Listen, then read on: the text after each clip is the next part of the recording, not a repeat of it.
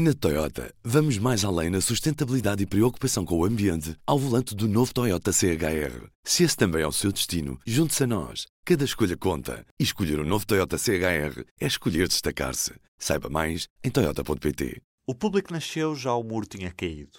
Há 30 anos, o seu jornal ainda lançava números zero e não pôde noticiar em primeira mão aquele que foi um momento histórico que marcou o fim do século XX, segundo Jorge Almeida Fernandes. This is the middle of the checkpoint. The police are making no attempt to stop people. The gates have been thrown open, and thousands of people are pouring over to take a look at a West. In some cases, their first look, and the elation is enormous. 1989 foi um ano cheio de acontecimentos, sendo a queda do Muro de Berlim o ponto culminante. Neste P24, vamos à capital da reunificada Alemanha, à boleia da enviada especial do público, Maria João Guimarães. Mas já lá vamos. Antes, um pequeno contexto. Escrevi ao jornalista Jorge Almeida Fernandes esta segunda-feira. No dia 19 de janeiro de 1989, o líder da República Democrática Alemã, a comunista RDA, Erich Honecker, proclamou o muro de Berlim permanecerá 50 ou 100 anos, enquanto não se eliminarem as razões que o tornam necessário. O muro caiu a 9 de novembro desse mesmo ano, pouco depois das 23h30. O século XX acabou simbolicamente nessa data, que marca o fim da ordem mundial criada após a Segunda Guerra Mundial. Ao mundo bipolar sucedeu-se um mundo multipolar.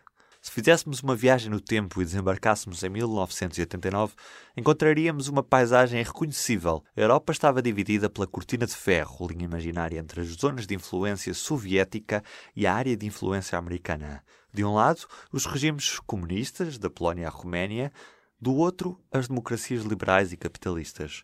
O ano de 1989 encerrou a Guerra Fria, pela rivalidade das superpotências vencedoras da Segunda Guerra Mundial, Estados Unidos e União Soviética. Era uma ordem bipolar.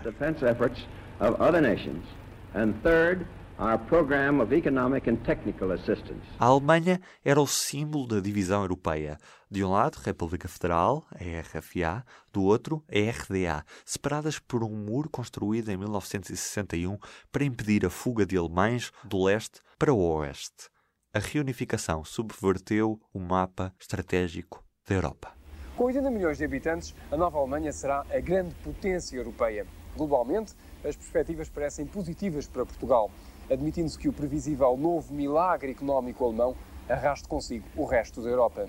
E agora, a jornalista da secção Mundo, Maria João Guimarães, que está por estes dias na Alemanha a propósito da série especial do público Muro de Berlim, 30 anos.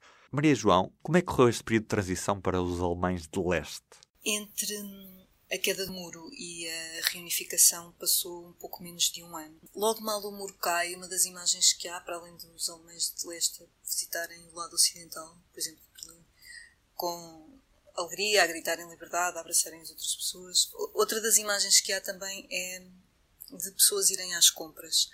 Uma das pessoas que entrevistei, o Thoralf Kessler, de Leipzig, conta como os supermercados do lado ocidental começaram a aparecer uns supermercados provisórios e ele conta como eram coloridos, como ele diz, pareciam naves espaciais a chegar. Eh, a primeira vez que ele viu uma bomba de gasolina com as suas cores, no, no leste, diz ele, era tudo muito cinzento. Todas aquelas cores, toda aquela variedade eh, era uma coisa muito nova. As marcas que havia na, na Alemanha de Leste eram limitadas, havia uma marca de detergente, uma marca de gel de banho, havia muitas coisas no, no lado ocidental que eram muito invejadas, por exemplo, os colãs, e então o que começa a acontecer é que há uma, uma maior procura por estas coisas novas e brilhantes e variadas e coloridas e as coisas que eram produzidas pelas empresas da então RDA começam a não ter compradores, sei lá, desde móveis de cozinha aos carros, etc. Ja, mein Siemens Automatiktoaster mit seinen vielen Extras. Auch für Brötchen und für lange Brotscheiben. Alles wunderbar knusprig. Der schmalste Toaster, den es gibt. Das Geschenk mit dem gewissen Extra. Ein Name hält Wort. Siemens. Essa foi uma das coisas da mudança. A outra por exemplo, o que é que acontece às pessoas que trabalhavam nessas empresas.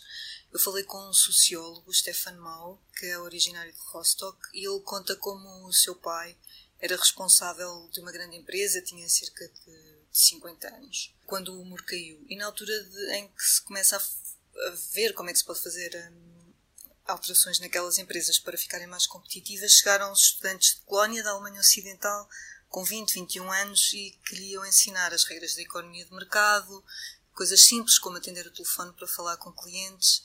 Obviamente, uma pessoa com 50 anos que tem gera uma empresa uh, é, é uma humilhação, não é? E, e claro, pior ainda é quando a empresa vai ser desmantelada e, e se perde o emprego.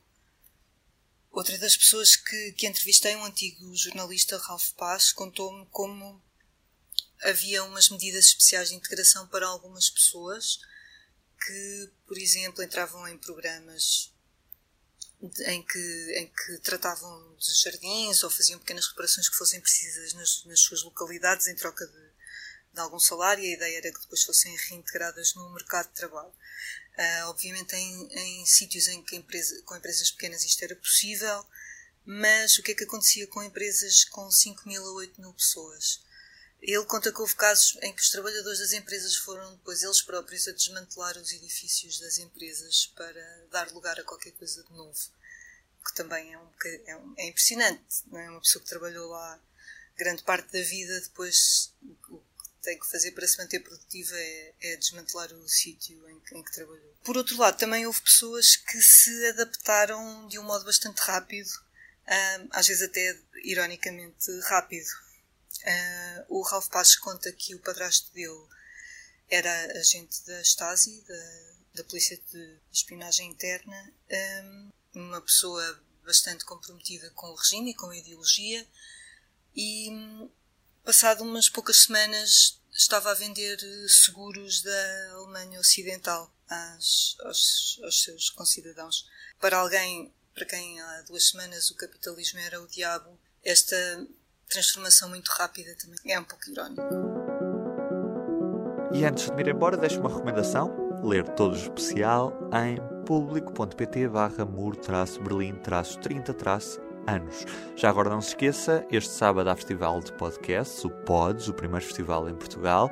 O público é co-organizador, acontece no Chiado e esperamos lá por si. pods.pt para mais informações. E de mim, Ruben Martins, é tudo. Até amanhã. O público fica no ouvido. Na Toyota, vamos mais além na sustentabilidade e preocupação com o ambiente ao volante do novo Toyota CHR. Se esse também é o seu destino, junte-se a nós. Cada escolha conta. E escolher o um novo Toyota CHR é escolher destacar-se. Saiba mais em Toyota.pt.